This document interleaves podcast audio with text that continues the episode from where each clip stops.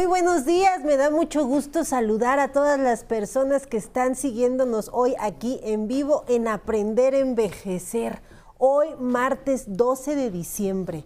12 de diciembre, un día tradicional e importante para muchos y muchas mexicanas, porque hoy, sobre todo para quienes practican la religión católica, es el Día de la Virgen de Guadalupe y por ello el tema que traeremos hoy aquí en el estudio, el derecho a la libertad de culto. Hoy nos queda perfectamente platicar sobre este derecho tan fundamental para las personas mayores, su decisión de practicarlo o no practicarlo. Y para ello tendremos aquí a una experta con la que estaremos abordando precisamente el tema de hoy.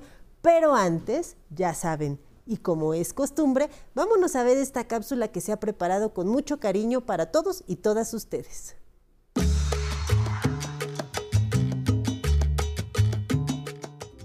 La libertad de culto es un derecho fundamental que se refiere a la opción que tiene cada persona para profesar una o varias religiones si así lo decide. Esto incluye la posibilidad de participar individual o colectivamente tanto en público como en privado, en las ceremonias, devociones o actos del culto respectivo, siempre que no constituyan un delito o falta penados por la ley. Sin embargo, las creencias religiosas siguen siendo uno de los motivos de discriminación cometida en contra de personas de todas las edades, incluidas las adultas mayores. Afortunadamente, en nuestro país se cuenta con un marco jurídico amparado por la Constitución en su artículo 24 y las normatividades correspondientes. Este día, en Aprender a Envejecer, vamos a platicar sobre los derechos que garantizan la libertad de culto a las personas. Le diremos qué mecanismos legales de protección existen para las personas devotas. Esto es Aprender a Envejecer. Comenzamos. Pues el día de hoy se encuentra con nosotros Julieta Becerril Romero. Ella es abogada especialista en derechos humanos, coordinadora de la Comisión de Igualdad Sustantiva y Construcción de la Paz del Ilustre y Nacional Colegio de Abogados. Así también es coordinadora académica de la licenciatura de Derecho de la Universidad Anáhuac de México y es la experta con la que estaremos platicando. Julieta, un gusto que estés el día de hoy aquí con nosotros en vivo en Aprender a Envejecer. Oye, Nancy, pues muchísimas gracias y gracias a la Virgen de Guadalupe que me trajo el día de hoy a platicar de este tema. Mira, hoy nos quedó como anillo al dedo, ¿verdad? Platicar de este derecho tan, tan importante para todas las personas y sobre todo como lo platicábamos antes de iniciar el programa, un derecho fundamental para las personas mayores porque muchos, muchas de ellas encuentran en la religión una forma de, de protección, arraigar su fe, generan redes de apoyo con las otras personas que practican la misma religión que ellos y pues está ahí el derecho y muchas veces no le damos la importancia de lo que significa este derecho. No, 100%. Fíjate, como decían ahorita en la cápsula que ustedes prepararon, eh, pues cuando hablamos de libertad de culto, que también se conoce como libertad religiosa, hay una relación muy profunda con la conciencia de una persona, con cómo, cómo ve el mundo, cómo interpreta su realidad, ¿no? Entonces, es muy interesante ver que esta dimensión que tiene tanto interior como exterior, ¿no? Este derecho, pues va a tener un arraigo muy profundo como todo derecho humano, con su dignidad humana y con esa capacidad de desarrollarse plenamente. Entonces, es como esa persona tiene una cosmovisión, cómo se, se, relaciona la persona con lo divino y es por eso súper trascendental y que cada persona, como lo decían, puede tener o no tener ¿no? una creencia religiosa y eso lo decide, es un tema de autonomía para ese adulto mayor. Actualmente en nuestro país tenemos consagrada la libertad religiosa, pero ¿puede ejercer cualquier religión? Es correcto. Nuestro país es laico, ¿no? En el artículo 24 constitucional, que ahorita también ponían en la cápsula, ahí lo tenemos. Entonces, ¿qué, qué pasa? Tú puedes elegir una religión o ser agnóstico, ser ateo, no tenerla, ¿no? cuestionarla, modificar, rechazar creencias de la religión que, tú decides profesar. Y eso es lo valioso de este derecho humano, porque está tan arraigado con eso profundo de la persona. Eh, también vemos esta parte exterior, que es poder llevar a cabo estos actos de culto y manifestar que tienes esa creencia, profesarlo, como yo ayer fui a la basílica a caminar, ¿no? a saludar a la Virgen y poderlo eh, eh, pues presentar así hacia afuera. Llevar a cabo tus actos de culto, poner tu altarcito, ir a tu religión, a tu ceremonia religiosa, profesar, ¿no? Llevar a cabo, observar prácticas de precepto o también, este, pues enseñar, ¿no? El tema de la educación de la, de la religión, difundir tus creencias y por supuesto no ser discriminado, discriminada por la, la religión que profeses. Ahora bien, dentro de las prácticas de mi religión, se me permite todo, porque bueno, eh, hay religiones en las cuales se dan sacrificios de animales ¿Se permite esto en nuestro país? Pues justo no, porque vamos a ver una ley de maltrato animal que prohíbe precisamente que se, lleven a cabo estas prácticas. Como decía también la cápsula, que creo que la prepararon perfecto, eh, hay límites, todo derecho humano tiene límites, ¿no? Y pues vamos a ver que hay un límite en la seguridad pública, daños a terceros, y pues precisamente eh, eso, eso que acabas de comentar caería en ese límite, ¿no? Sí, no se me vaya a ocurrir agarrar y profanar tumbas, sacar restos, porque mi religión me permite conectarme con el más allá de esa manera, pero entonces también como todo derecho, tiene sus límites en nuestro país. Ahí, pues estaríamos incluso dañando un cadáver humano y también está prohibido en la Ley General de Salud, ¿no? Entonces hay que tener esos límites, pero la, la, intención de este derecho es que se pueda vivir también en una doble dimensión, tanto individual, ¿no? Yo en mi esfera privada, como colectivo, con otros. Y de ahí lo que tú comentabas, Nancy, súper importante, permite crear redes de apoyo, permite ir al centro de culto a formar ahí amistades y hay esta como este estereotipo de las personas adultas mayores que a veces incluso ellos se generan una ah, soledad autoinfligida, ¿no? Eh, a veces se empiezan a, ir hacia el ostracismo porque ya no se sienten útiles, ya no se sienten vistos, ya no se sienten valiosos y esto es muy importante, los centros de culto pueden tener un rol activo, su sabiduría es valiosísima, entonces este derecho les puede permitir pues seguir, eh, digamos, desarrollando esa dimensión espiritual de la persona humana, ¿no? Desde la filosofía personalista, por ejemplo, autores como López Quintas hablan de que las personas tenemos tres dimensiones que tienen un dinamismo constante. La física, la psíquica y la espiritual. Entonces, una persona adulta mayor puede elegir desarrollar esta parte espiritual que aunque la parte física ya le cueste o la psíquica también, pues pueda tener esta fortaleza que le mantenga eh, pues activo y saludable. Sí, por eso queríamos traer este tema, por la importancia que tiene para las personas mayores el practicar una religión, el sentirse vivos, el sentirse cercanos y sobre todo que son libres al 100% de decidir si quieren o no quieren practicar una religión. Eso quisiera que me ayudaras mucho a puntualizarlo, porque hay veces que a las personas mayores se les vulnera tanto en sus derechos, que incluso ya hasta les dicen qué religión son las que tienen que practicar, ¿no? ¿Me puedes apoyar un poco a reforzar la importancia de la libertad de este derecho? Por supuesto. Eh, como vemos, el, digamos, la base esencial no solo es la dignidad humana, sino en este caso la autonomía de que con tu propia conciencia tú elijas qué quieres creer, qué, qué, si te quieres desarrollar espiritualmente o no lo quieres hacer. Entonces, ¿qué pasa en este caso con los adultos mayores? Los sitios que les estén brindando cuidados tendrían que poder estarles dando la opción de practicar la creencia que ellos elijan. Entonces tendríamos que considerar esto. Lo que pasa es que creo que tenemos un reto muy fuerte en el tema de cuidados, ¿no? De adultos mayores. Y pues por eso muchas de las religiones tienen una, digamos, una pastoral, ¿no? Específica para adultos mayores, hacen visitas a los domicilios cuando ellos quieren. Ahí es donde esta parte de la libertad, si no quieren recibir la comunión, si no quieren estar recibiendo las pláticas que les llevan, ellos pueden elegir libremente y nadie debe de forzarles a elegir una o la otra. Entonces es algo tan del interior de la persona, de cómo ve el mundo, que tenemos que permitir que ellos decidan. Sí, porque también dentro de la célula fundamental que es la familia, muchas veces hay vulneración a este derecho. No, abuela, ya para qué quieres ir a la No, pero ¿para qué vas a salir? No, eso, eso ni es verdad. No, mi religión es la verdadera. Tú, la que tú practicas, esa es mentira, eso no existe.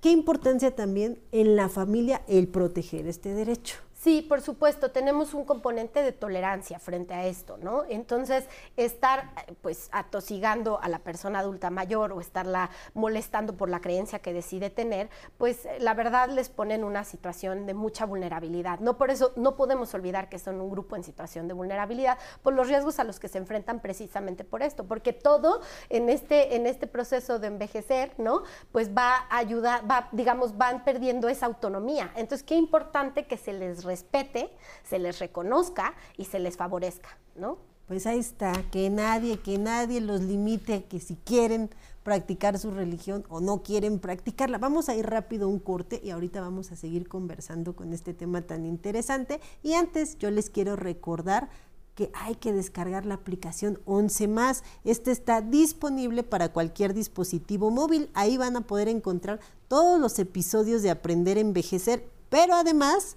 todo el contenido original que el 11 ha transmitido a lo largo de los años. Vamos a ir rápido a un corte y ahorita regresamos. Pues todo es prestado en la vida. Eh, tenemos prestado todo en la vida porque pues todo decimos tenemos, no tenemos nada, tenemos el cariño de una esposa, de unos hijos, pero pues el, el, momento, por eso hay que vivir el momento como si fuera el último día, no sabemos si vamos a estar mañana, y perdónenme, ya se me salieron las lágrimas, pero pues esto es así. Pero pues mientras uno le preste, Dios nos preste vida, pues hay que trabajar. Y lo que uno pueda tener de experiencia ya como viejo, dárselo a los nietos, a los hijos, pues a lo mejor algo les puede entrar y les puede ayudar para salir adelante. ¿eh? Pero pues, tenemos que estar conscientes que cuando ya no tengamos que hacer nada, pues a lo mejor nomás los podemos dirigir.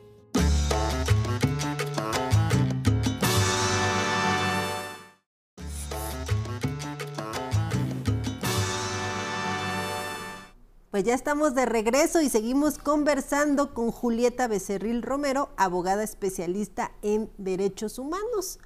Julieta, tenemos algunas preguntas del público. Acompáñame a ver qué nos quieren preguntar. Marta López Fonseca, 47 años. ¿Me pueden obligar mis familiares a profesar la religión a la que ellos pertenecen? Pues mira, justo con lo que cerramos, ¿no? ¿Se le puede obligar a una persona a profesar la religión de mis familiares? Por supuesto que no. Por supuesto que no. Imagínate, si es algo tan profundo que dicta cómo te relacionas con tu existencia, con el mundo, ¿cómo te van a poder obligar? ¿No? Entonces, aún si te obligan, eh, las religiones toman en cuenta la voluntad del ser humano.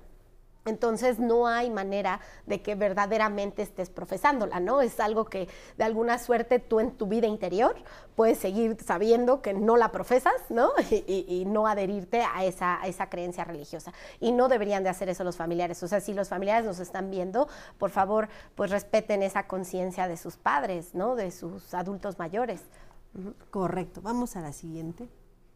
Yo soy Sigifredo Aldrete Castañeda, 73 años de edad.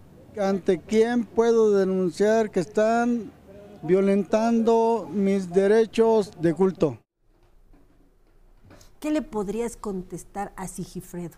Pues muy importante la pregunta de Sigifredo, creo que es valiosísimo que como población sepamos a dónde ir y aquí habría que hacer una pregunta, ¿no? Decimos en derecho toca distinguir quién le está violentando sus derechos, ¿no? Si estamos hablando de una autoridad, ¿no? Un, alguien de gobierno, un agente estatal, la recomendación para Sigifredo sería ir a la CNDH, ¿no? Que es donde puede presentar una queja por violaciones a derechos humanos. La CNDH abre un expediente, va integrando una investigación, eh, pide a las autoridades involucradas dar una, una, digamos, rendir un informe de qué hicieron, cómo qué pasó y entonces va a terminar con una recomendación para efectos de, eh, pues de poder dar una respuesta a Sigifredo y poderle reintegrar en sus derechos humanos. Si, es, un particular, ¿no? Esa es, la mi familia, mis nietos. Justo, la recomendación en ese caso sería ir con un organismo de prevención de discriminación y sería ir ante CONAPRED, donde precisamente pueden ir contra particulares y CONAPRED pues tiene la capacidad incluso de imponer multas para casos en donde haya eh, pues, pues discriminación y, daño a este tipo de derechos humanos. Ok, muy importante resaltar, soy libre de ejercer mi derecho de la libertad religiosa, pero tengo límites también y mientras no vulnere a terceros, ¿verdad?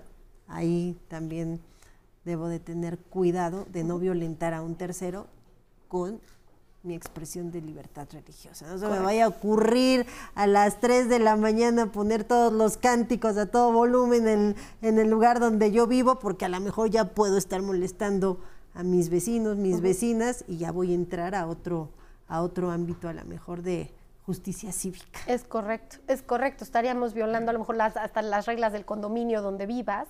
Entonces, por supuesto, hay que tener ese, esa mirada de respeto a las personas que nos rodean, a los seres vivos y pues este, estar atentos a no violentar una ley, ¿no? Por supuesto.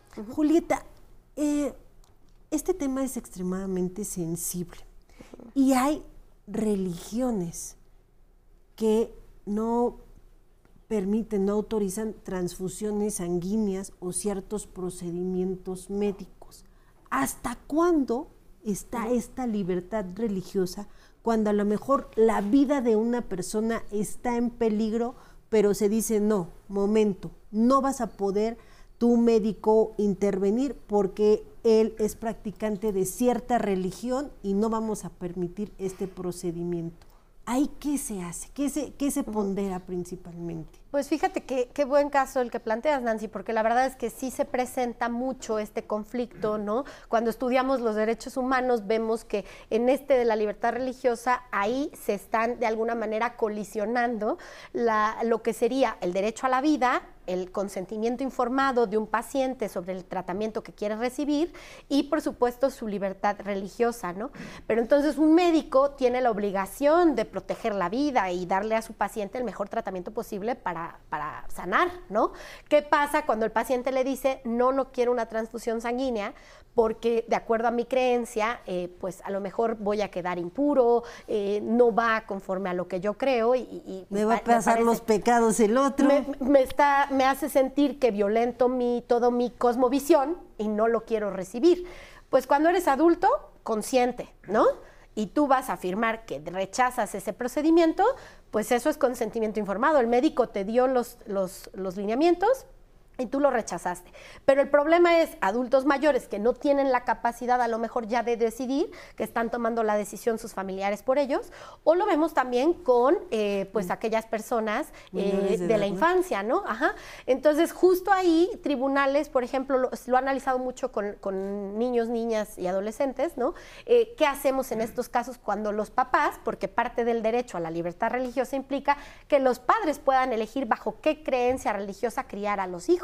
Entonces, ¿qué pasa cuando los papás dicen no, no les hagan una transfusión sanguínea? Bueno, ahí sí han intervenido tribunales para defender el derecho a la vida de los menores, ¿no? Entonces, eh, ahí es donde podemos empezar a ver, pues, que con litigio, eh, pues, se llegan a soluciones para proteger la vida. Entonces, eh, aquí la intención, lo que yo recomendaría a una persona adulta mayor que a lo mejor tuvo esa creencia religiosa o él crió o ella crió a sus hijos y en algún momento dado ya cambió de parecer, pues que deje un consentimiento para que deje su voluntad por escrito y, se pueda aplicar ese tipo de, tratamiento médico. O no se pueda aplicar el tratamiento o no, O no se pueda. Pero muy importante lo que estás resaltando, porque si a lo mejor yo soy adulto, adulta mayor, ya vivo en casa de unos de mis hijos, que la religión que practican no permiten ciertos procedimientos, pues no, no me voy a someter a lo que ellos dicen yo soy libre, autónomo de decidir y en caso de que estuviera en una situación de peligro, a mí sí me háganme todas las transfusiones o todos los procedimientos, porque yo soy libre y ningún tercero puede venir a decidir sobre todo en mi libertad de culto. Así tal cual. Entonces hay que tomar las precauciones y las providencias para dejar por escrito qué dicta mi conciencia, qué quiero yo, qué dice mi voluntad y cuál es mi creencia. Ya para cerrar, reforcemos para las personas adultas mayores. La libertad de culto es libertad. Es libertad. Es un espacio donde el Estado no se debe de meter, tampoco tu familia, y debes de poder tener la capacidad de elegir, ¿no? Conforme a tu voluntad y tu conciencia, si quieres o no tener una creencia religiosa, desarrollarla para pues tu desarrollo, tu crecimiento espiritual. Es algo que tú puedes elegir, ¿no? Pues muchísimas gracias Julieta por haberme acompañado y apoyado el día de hoy. 12 de diciembre, una felicitación para todas las personas que llevan por nombre Guadalupe. Por eso el día de hoy trajimos este tema de la libertad religiosa. También, bueno, pues quiero agradecer a todas las personas que estuvieron con nosotros a lo largo de esta emisión y ahora los voy a dejar con mi compañero Alan Calvo, que nos va a enseñar a cómo utilizar la app CDMX para agendar una cita en el verificentro más cercano a nuestro domicilio. Nos vemos la próxima semana para que sigamos conociendo más derechos.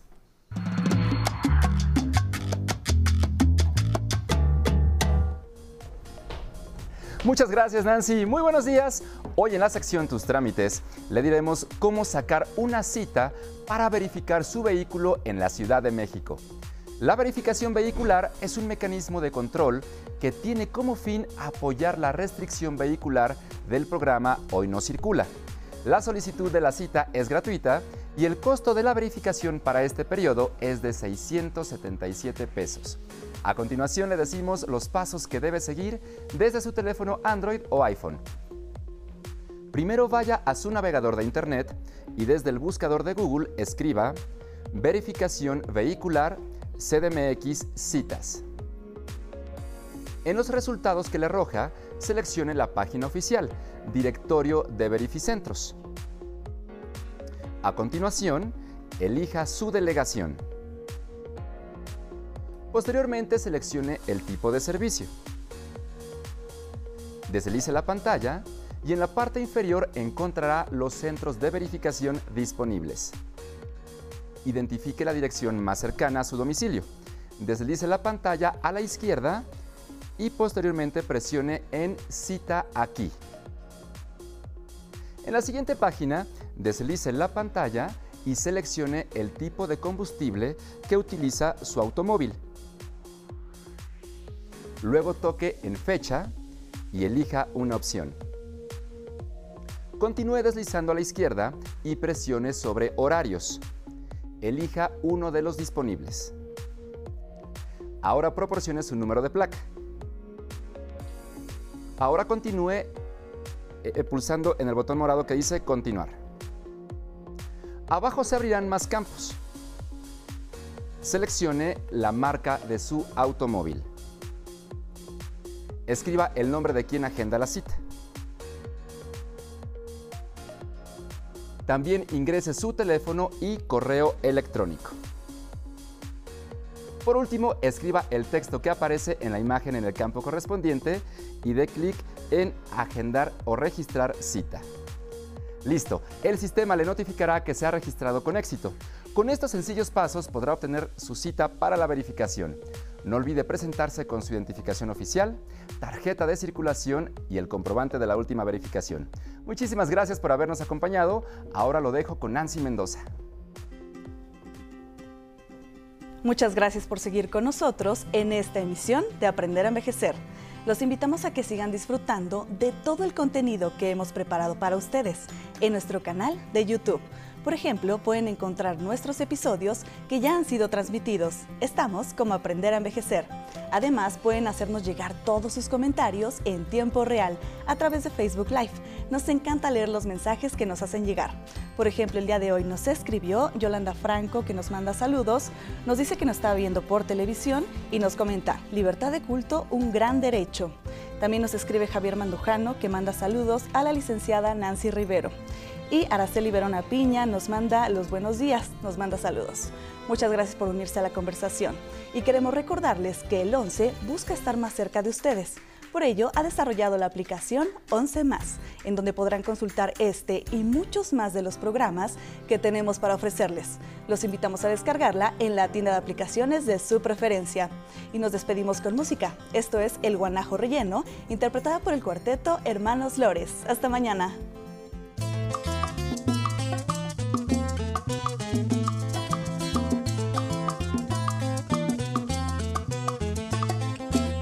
señores, llegó la hora de gozar y de reír, a verse de la corriente y un de sonreír.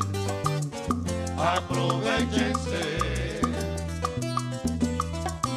no dejen pasar el tiempo sin probar de mi sazón, que como yo no hay quien haga un guiso de situación. Aprovechense.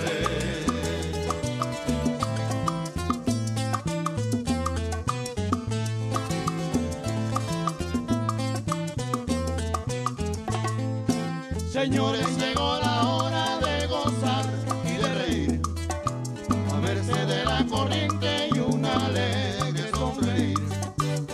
Aprovechense. No dejen pasar el tiempo sin probar de mi sazón, que como yo no hay quien haga un guiso de situación. Aprovechense.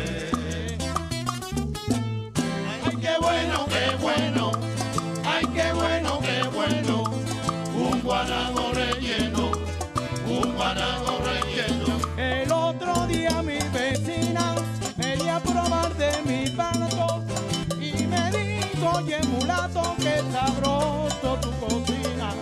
Ay, qué bueno, qué bueno, óyelo. Ay,